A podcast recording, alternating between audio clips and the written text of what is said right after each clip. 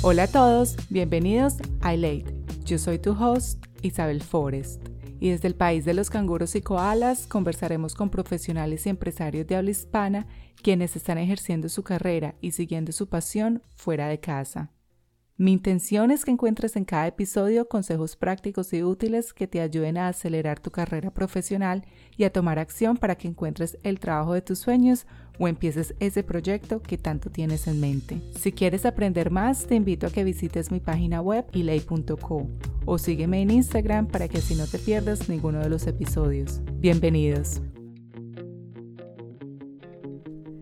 Hoy tuve el gran honor de conversar con Iván Aristigueta, un comediante venezolano y amante de la cocina que se atrevió a seguir su pasión por la comedia en un idioma ajeno al de su lengua materna y el cual, por medio de su historia, nos invita a utilizar la empatía, esa intención de comprender los sentimientos y emociones, intentando experimentar de forma objetiva lo que siente otro individuo como un medio para triunfar en aquello que queramos hacer cuando estamos en un país tan lejos de casa.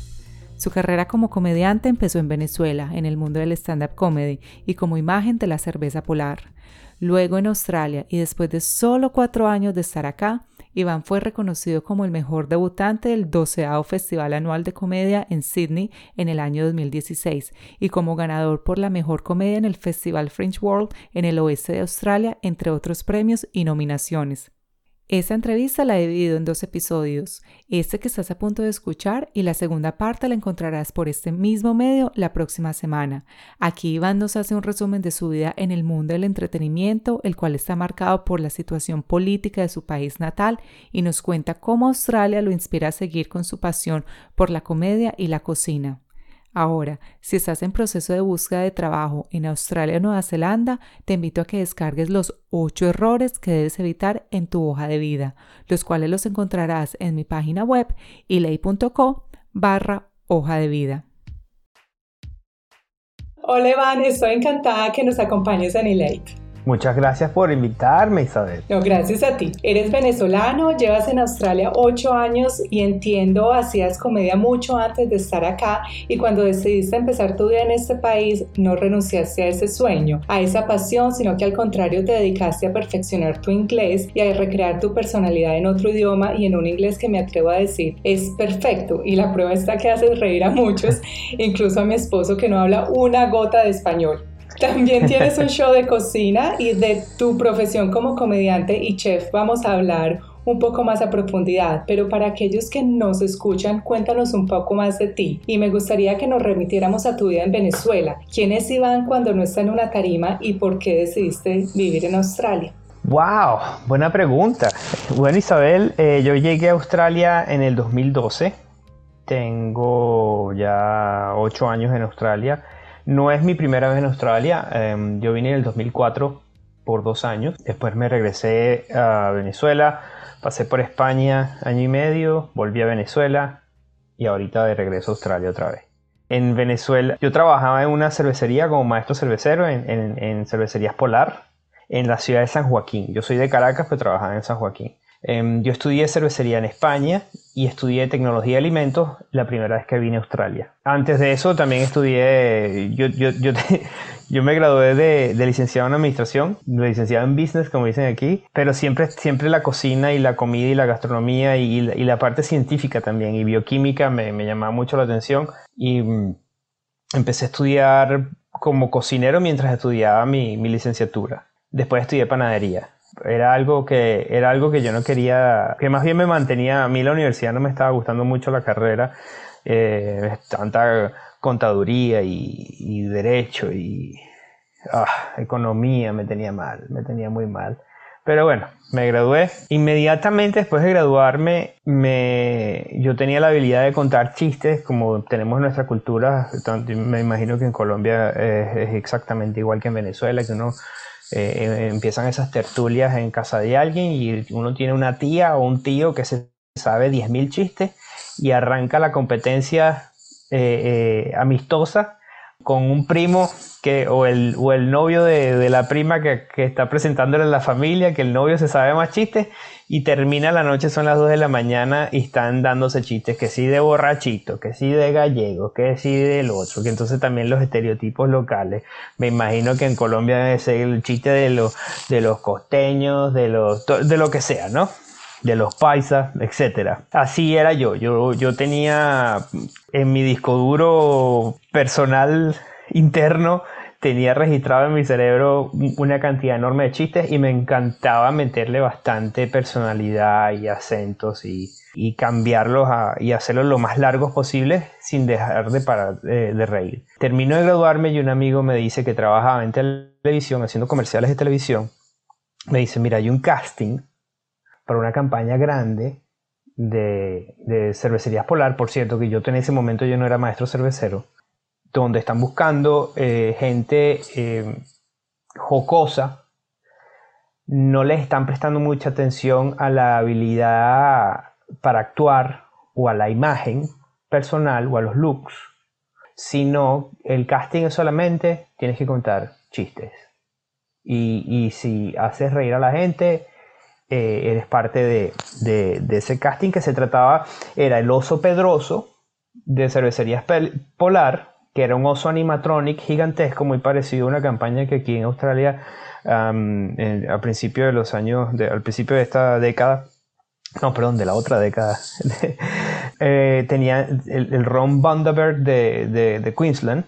Entonces ellos tienen un personaje, perdón, que se llama Bundy, que es el oso igualito, y tenían una campaña muy parecida, o sea, el oso Bundy y sus tres amigos, y tenían situaciones jocosas y donde terminaban bebiendo ron en los mismos comerciales y terminaban bebiendo cerveza.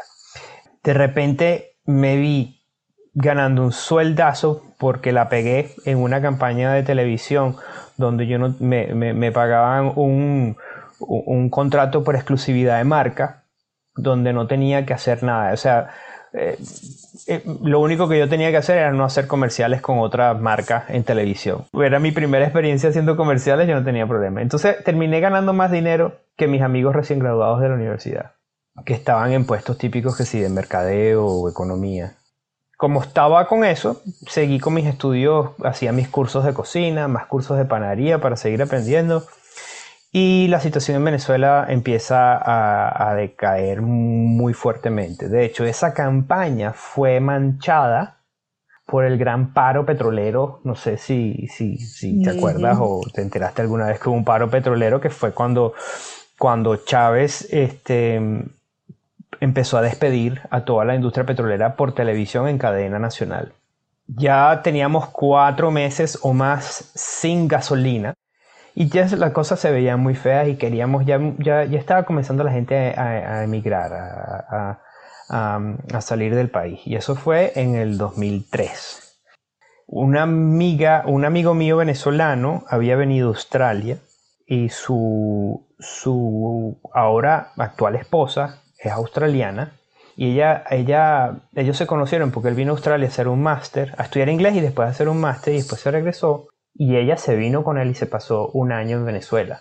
Y ahí la conocí y ella había estudiado tecnología de alimentos. Y como yo tenía esa, me había ido bien con la campaña, había conocido las, las cervecerías por dentro, había conocido los maestros cerveceros, porque en esa empresa, cuando tú eres vocero de la marca, te explican todo y, y te hacen un lavado de cerebro corporativo espectacular para ser representante de la marca, ¿no? Y a la hora de tener entrevistas de radio, entrevistas de televisión, no meter la pata y no decir algo que, que pueda perjudicar a la marca. En Venezuela yo no sabía que existía la carrera de técnico en alimentos o, o, o, química en alimentos o, biología de alimentos. No, siempre eh, esos, esos, esas, esos, esas carreras eran más bien másters de biólogos o másters de químicos o de ingenieros químicos.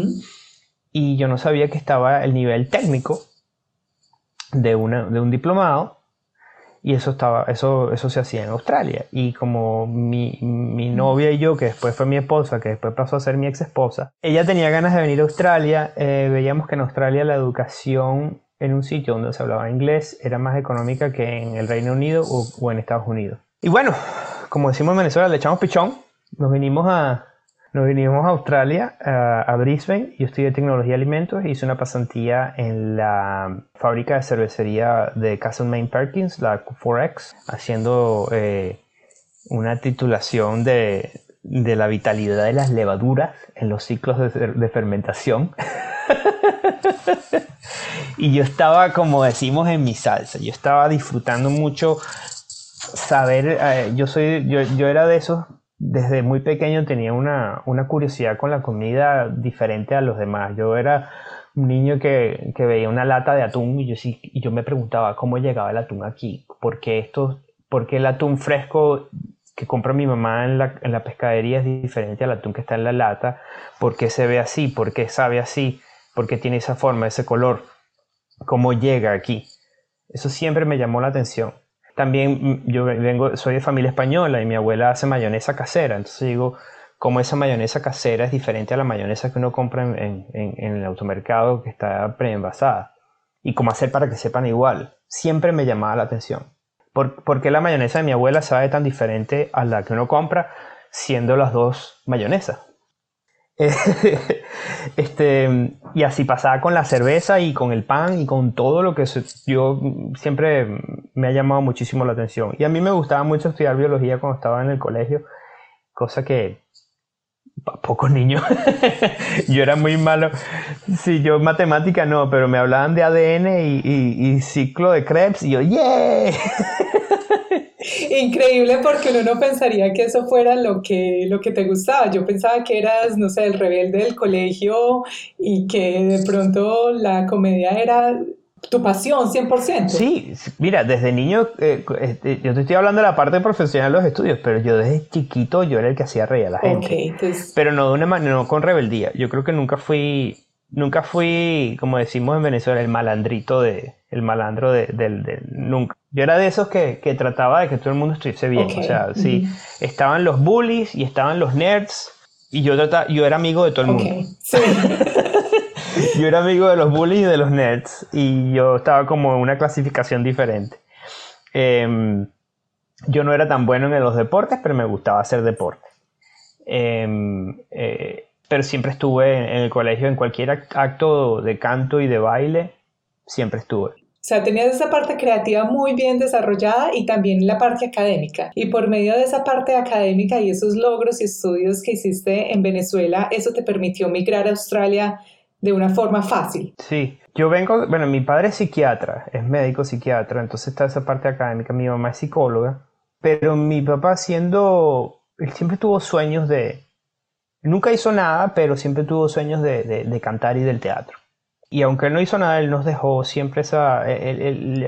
interesante, porque yo con mi papá, la comunicación no fue perfecta siempre. yo me llevaba mucho, me llevo mucho mejor con mi mamá. Em, mi, papá siempre decía que siempre hay que, hay que tener la habilidad de hablar en público. Wow.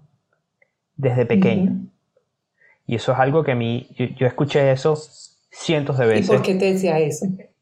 No sé, mi papá daba clases, además de ser psiquiatra, él, dedicó toda su vida a trabajar con, eh, pacientes con adicciones a, drogadictos y alcoholismo, pero al mismo tiempo él daba clases en la universidad sobre, eh, él daba una electiva eh, que se llamaba rechazo y desviación social. Y no sé, mi papá siempre decía eso, él, él admiraba mucho a la gente con, carisma y me imagino que él no tenía tanto carisma y él lo, lo, envidiaba de alguna manera.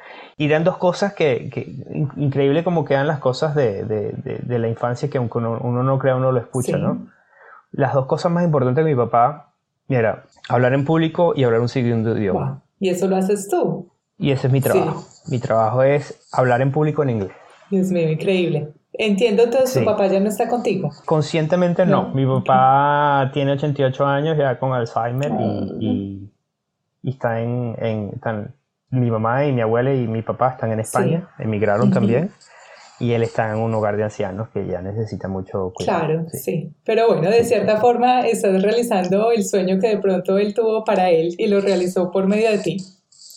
Sí, Sí, sí, Qué chévere, Iván. Y bueno, ¿cómo entras en el mundo de la comedia cuando estás en Australia y estás estudiando toda esta parte de, de alimentos y de la parte técnica? Bueno, esa fue mi primera vez en Australia, en 2004-2006, que fue que estudié alimentos. Yo nunca, yo no, yo no sabía que yo podía, yo nunca me vi como alguien que podía ganarse la vida como comediante. A mí me encantaba, el, me encanta el humor, me encantaba ver shows de humor, shows de comedia y me encantaba contar chistes. O sea, yo necesitaba, de hecho, yo cuando llegué a Australia esa primera vez, la, mi, mi manera de hacer amigos era contando chistes y cocinándoles. Ok. O sea, el, el esposo perfecto. todavía lo hago, o sea, todavía lo hago. Lo, lo, la manera de, de, de, no sé, yo creo que hay algo muy personal en, en el humor y en la cocina, que uno hace algo, todo, cuando uno hace stand-up, uno está abriéndose y eh, eh, explicando cómo tú ves la vida de manera mm, graciosa. Eh, no son solo chistes, uno, uno, está comunicando, pero es algo que viene de ti, o sea, son tus pensamientos y son tus experiencias. Y y cuando tú haces reír a la gente, esa reacción de, de, wow, eso que yo tengo aquí adentro hizo que la gente reaccionara de esta manera. Yo creo que con la cocina es muy parecido. O sea, algo que cociné yo que con mis manos hace que la gente reaccione de manera positiva. Entonces, ver esa reacción del público, bien sea tus comensales o, tu audiencia. ¿no?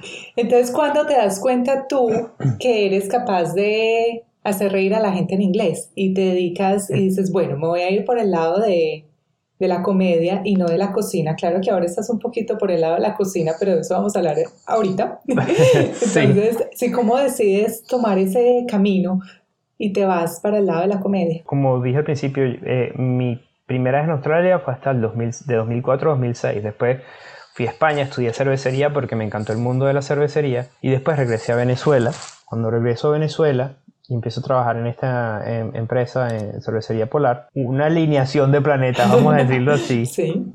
Por un lado, pasaron muchas cosas. Por un lado, Chávez había cerrado eh, Radio Caracas Televisión, que era la, la, eh, eh, el canal de televisión, uno de los más longevos del país, con el programa de humor más longevo del país. Radio Rochela. Era un programa de, humor que, si no me equivoco, duró 32 años al aire todos los lunes a las 8. Y todos los comediantes famosos de Venezuela venían de ahí. Y era como la escuela del humor, ¿no? la, Universidad del Humor venezolano. en Venezuela no existían, eh, em, no tenemos esa cultura como en Colombia de los cuenteros y ese, eso no existe en Venezuela. No hay como tanta diversidad de, de, humor, por decirlo de alguna forma. No, de plataformas pues, para el humor. Eh, no habían clubes de comedia, nada, cero. Eh, eh, Chávez cierra este canal de televisión y al mismo tiempo cierra unas estaciones de radio, bastantes, donde históricamente a nivel mundial los humoristas y la gente de radio hay una, una correlación muy grande. Por un lado, entonces no hay humor en el país. Y no hay forma de expresarte, no hay canal para expresarte. Exactamente.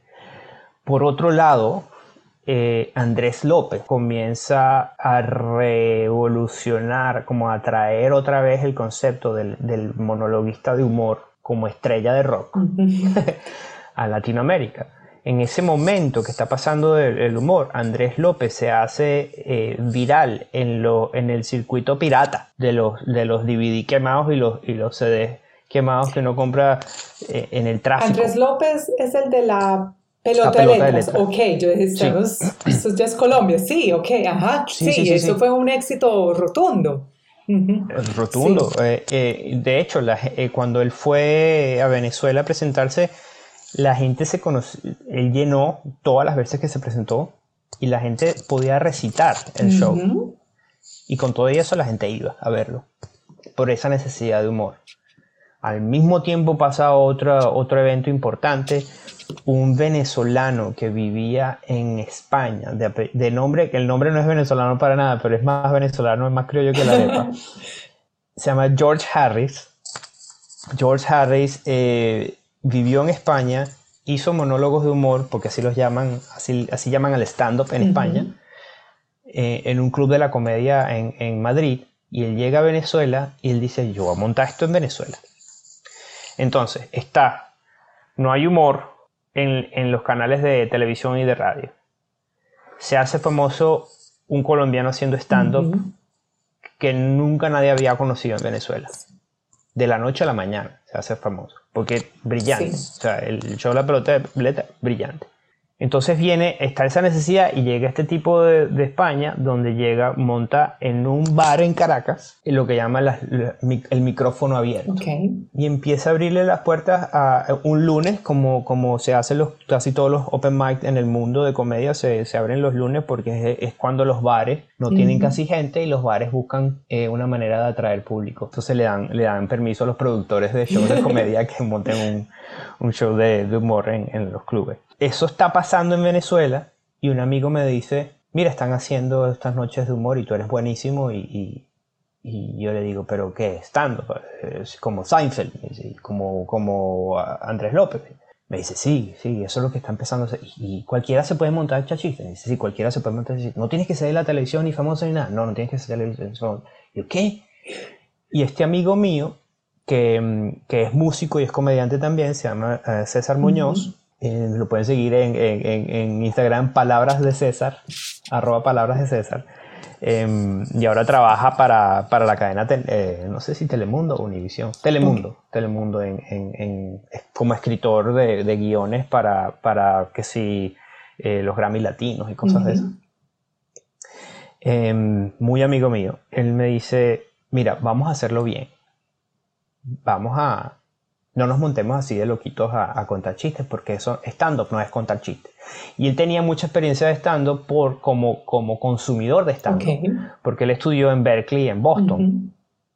Entonces, ah, los músicos y los comediantes siempre tienen una también como una relación, porque sobre todo en Estados Unidos, en los, clubs de, jazz también se hace stand-up los lunes o, o tarde después del, show de jazz. Y jazz es improvisar, entonces stand-up sí, de cierta forma lo es. Entonces, él, él, sabía mucho y me dice, vamos a hacerlo bien. El stand-up no es echar chistes, es contar otras cosas de distintas maneras, en otro formato. Y empezamos a bajarnos libros por internet, empezamos a hacer ejercicios, a transcribir rutinas eh, que veíamos en YouTube, eh, palabra por palabra y analizar, ah, aquí está la premisa, aquí está el chiste, aquí está la regla del 1, 2, 3, aquí hay un símil, aquí hay una comparación, aquí hay, aquí hay un, act out, aquí hay una exageración, aquí hay un, así, pum, pum, pum, analizando em, qué tan... Em, qué tan rápido se llega a, formar la idea para poder contar el chiste.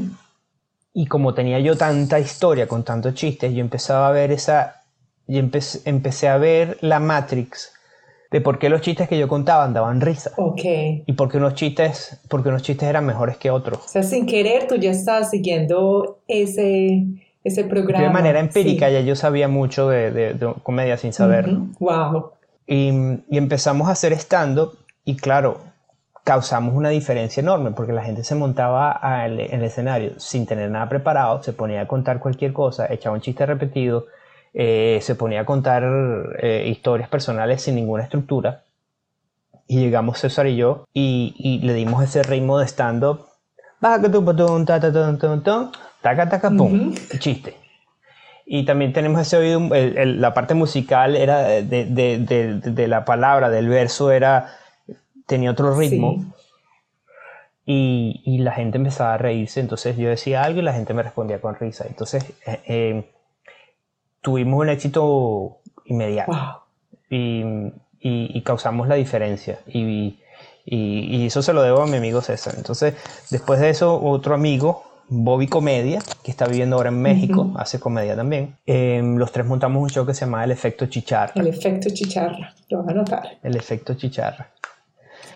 Em, y era un, trío de humoristas nuevos que la gente en Venezuela, eh, eh, eh, ese, ese, ese boom de nuevos comediantes pegó muy fuerte por todos estos, estos factores que te expliqué antes. Ahí empezamos a hacer dinero con shows corporativos. ¿Por qué? Porque los comediantes de la televisión, que eran famosos, que, se, que, que, que se han trabajado por décadas y son excelentes. O sea, gente como Emilio Lovera, Laureano Márquez, comediante humorista venezolano que yo admiro muchísimo. Eh, ellos ellos pues, hacían presentaciones corporativas, pero claro, como son, eran de famosos, eh, claro, cobraban una millonada. Entonces veían estos nuevos comediantes, tres, por el precio. Uno. No de uno. De medio. Por el precio de una, de una cuarta parte de uno famoso. Empezamos a vender shows corporativos como locos.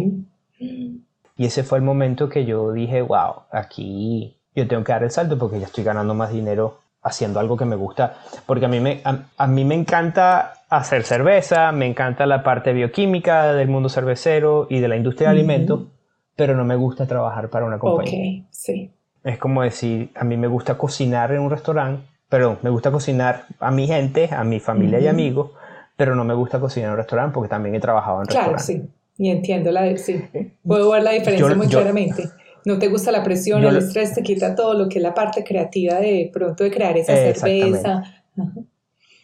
Pero también hay estrés y hay presión de, de, a la hora de, de hacer estando, pero yo lo veo algo así como que como, eh, es como enamorarse, ¿no? Tú tienes que conocer las cosas buenas y malas de tu pareja y tener bien claras cuáles son las cosas malas de tu pareja y decir, estas cosas malas, está bien, o sea, las acepto, o sea, las reconozco, eh, estoy en paz con estas cosas malas. Pero yo, por ejemplo, las cosas malas de, de trabajar en un restaurante o las cosas malas de trabajar por una compañía, yo las tenía bien claras y yo no las, no las podía tragar. Por ejemplo, en el stand-up es muy fuerte eh, el, desgaste emocional, porque mm, los picos de adrenalina, picos de, de, de, cortisol y de bajones también son muy grandes. O sea, un día te va bien y tú sientes que eres el rey del, del, mundo y otro día no te va tan bien y quieres esconderte debajo de la cama y no salir Y tienes un show programado el otro día y te toca hacerlo. Exactamente. Como si te hubiera ido muy bien uno pierde la confianza muy rápido y eso le pasa a comediantes que tienen 40 años de, experiencia. Dios mío. Por algo hablar en público uno de los míos más, eh, eh, eh, uno de los, está en el top 3 de, la claro. Hablar en público. No, y te creo, porque a todos nos da mucho miedo. Y tú lo haces en otro idioma yo creo que es por el... Pero ve, entonces cuando uno sabe que eso es lo malo y después tú dices, bueno, y mañana y lo dejarías de hacer, no. Entonces ya uno sabe que uno está haciendo lo que uno le gusta. Entonces ahí decidiste dedicarte a la comedia al 100%. Al 100%. Y eh, uno tiene que adaptarse y lo estamos viviendo otra vez con esta pandemia. En Venezuela el, el país seguía en bajada, en picada y aunque me gustaba mucho mi vida, yo estaba ya trabajando, llegué a un punto de trabajar en radio, un programa de radio eh, de lunes a viernes en, en lo que llaman el, el, en, la hora de regreso del trabajo, en la, en la, en la sí, tarde. la hora pico. En, un, en, la hora pico, en un show que se llamaba Que se vayan todos, sobre la, la, estupidez humana que comenzó como un podcast, no era mío, comenzó un, un, comediante que se llama Rafael, José Rafael Briceño, eh, also known as Profesor Diseño. y él, él me llamó para hacer el podcast y estuvimos trabajando varios años en ese, en, casi que yo estuve en ese podcast dos meses cuando ya la radio compró el podcast. Y, y, yo pasé a hacer, trabajar en radio, eh, era invitado en programas de televisión. Em, ya yo tenía, tenía en, ese momento cuando Twitter estaba comenzando, tenía bastantes seguidores en Twitter, ya, ya yo tenía mi nombre, y, y, pero pero yo no quería estar viviendo, ni yo ni mi esposa, que ya en ese momento era mi esposa, queríamos estar en un sitio donde nos daba miedo salir de la casa constantemente. Claro, es que la situación ya se puso terrible y bueno, todavía lo está. Sí, sí, sí, era un miedo. Entonces, ahí dije yo, bueno, habrá que emigrar y, y, esto habrá sido un momento en mi vida donde fue mis cinco minutos de fama y capaz que esto no va a pasar en Australia. Yo lo voy a seguir haciendo como hobby. Pero hay que, hay que ser sensato y saber que, puede ser que esto no pegue. O sea, yo tengo que volver a la industria de alimentos, sin duda. Pero yo igual quería hacer estando en inglés y como ya yo dominaba el idioma, ya yo ya estaba en Australia. O sea que el em, inglés lo aprendiste acá. En, Venezuela. Ok. Sí, porque como mi papá, como te dije al principio, mi papá hablar un segundo idioma y hablar en público era lo principal desde niño desde niño tuve clases de inglés, mi hermano y yo. Y terminaron, las clases de inglés terminaron cuando yo tenía 15 años. Pero ya eso, eso se me había sembrado en la, en la mente. Pero yo tenía clases una vez por semana desde primer grado hasta quinto año de bachillerato. Y eso fue lo que hizo el cambio. O sea, también hay algo de familia de oído musical. Mi hermano es músico, eh, eh, mi abuela canta, mi mamá tremendo oído musical, mi abuelo también. O sea, hay, algo ahí que, se nos dan los, los idiomas. Los idiomas. Definitivamente. Llegas a Australia, Iván. ¿Crees que vas a empezar en el mundo de los alimentos, pero terminas en el de la comedia? Cuéntame, estoy ansiosa por saber cómo... Hice las dos cosas, o sea, ah. yo, yo llegué, eh, porque, porque, bueno, volviendo a, de lo que trata tu podcast, el único consejo que yo podría dar sobre carrera al emigrar es tener un plan. Ok. Y darse un... Porque ese plan también me lo dice yo en Venezuela, o sea, me estaba yendo bien en la cervecería, tenía buen cargo, me estaba yendo bien en comedia y queríamos irnos a Australia. Entonces, cuando yo tenía que hacer ese salto del sueldo de la cervecería, que estaba muy bien, a la comedia, sin irme con una mano adelante y otra atrás a Australia. Entonces sacamos los números y llegamos a la conclusión de, bueno, si, si podemos ahorrar hasta esta cantidad y pagar, ¿qué significa pagar los pasajes, pagar todos los costos de, del agente migratorio, eh, pagar, eh, tener 3, 4 meses de estadía. De, vida, de estadía. Podemos ahorrar ese dinero, salto la talanquera y me voy a, hacer comedia 100% para tener esta experiencia antes de irme. Yo estuve haciendo comedia 100% eh, dos años en Venezuela antes de emigrar. Entonces tenías muy buena práctica. Sí. Sí, sí, sí. sí. Igual hice, cuando llegué a Australia dije, bueno, si en dos años yo no gano un centavo como comediante en inglés, ya yo sé que... no es. O sea, te pusiste un límite de dos años para alcanzar ese sueño. Sí. Sí, para ganar algo de dinero. Limitaste tu pérdida. Yo creo que aplicaste el concepto que aprendiste en la universidad en administración de negocios. sí.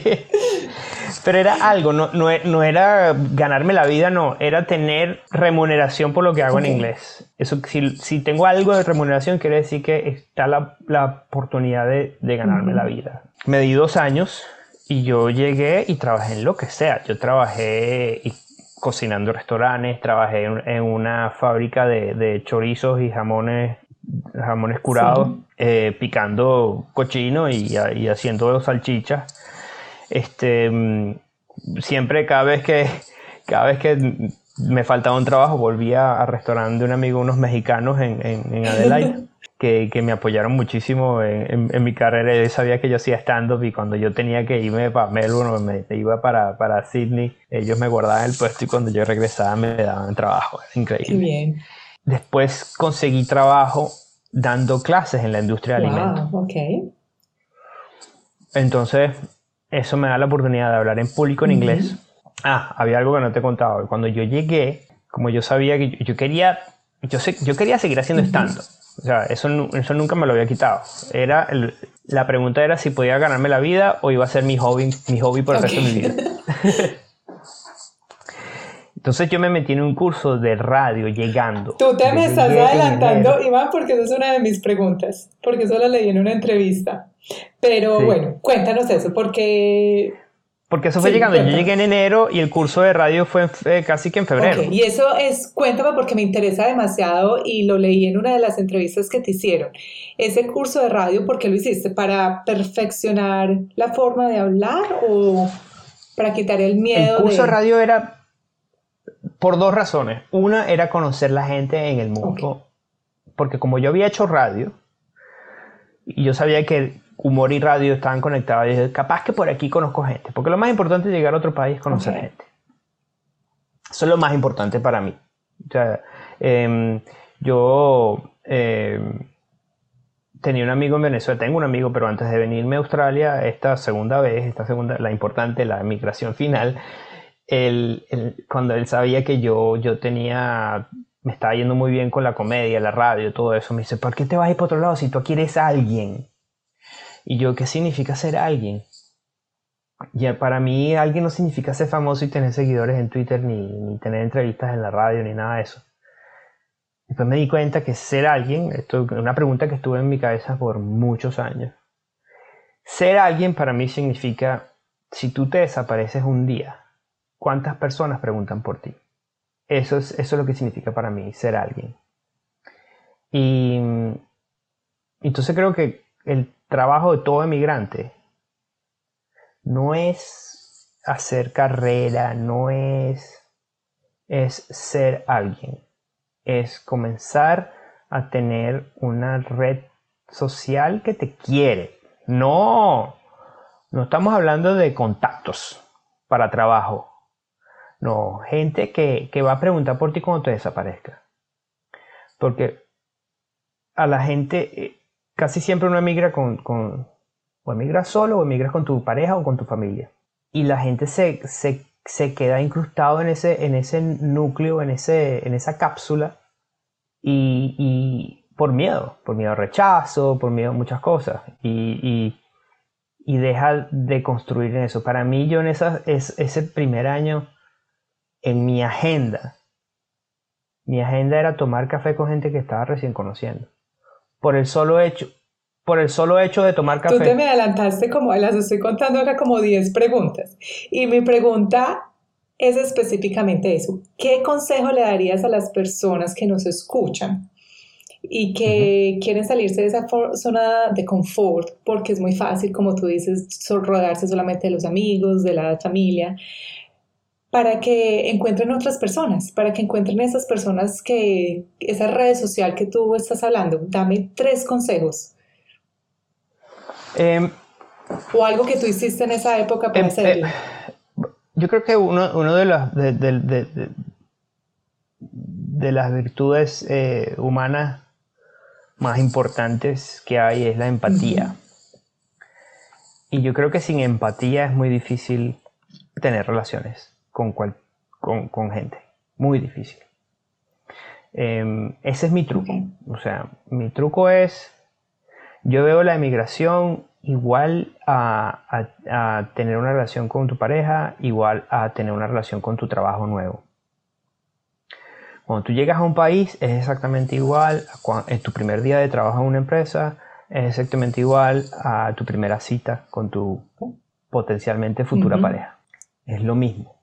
Cuando uno llega, si uno llega juzgando, hablando de uno mismo, uno no tiene futuro uno tiene que llegar entendiendo o tratando de entender y haciendo preguntas y mostrando interés. Sí.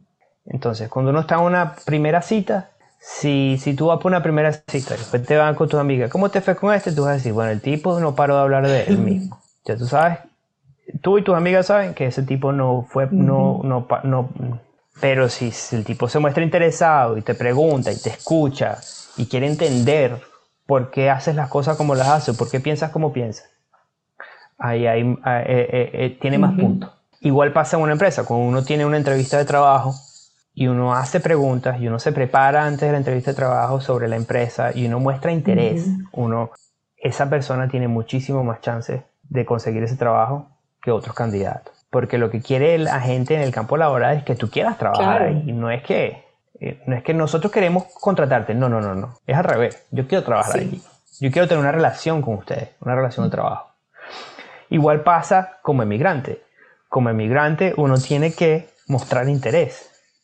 Y yo creo que parte de mi éxito en la comedia en Australia es que yo le estoy diciendo a los australianos, yo me he tomado el tiempo de tratar de entenderlos. Yo no estoy diciendo que yo los entiendo, pero estoy diciendo que estoy mostrando interés y que yo quiero ser parte de ustedes. Yo, yo no llego a juzgar con maldad. Yo tengo inquietudes e interrogantes y también busco, demuestro que las que las que hice en la, investigación y traté de responderlas, las inquietudes, las interrogantes. Yo creo que eso es un punto importantísimo, es it's not about you. Tú eres el nuevo allí. Muestra que quieres y vas a entrar. Entonces, si uno si uno llega a este país diciendo yo soy lo máximo y tú no tú te sabes tú te estás perdiendo lo que soy yo y, y, tienes una coraza y te la das del, del del, del papito, nadie, nadie te... por, y, y, eso son débiles, eso es una, eh, eh, una debilidad.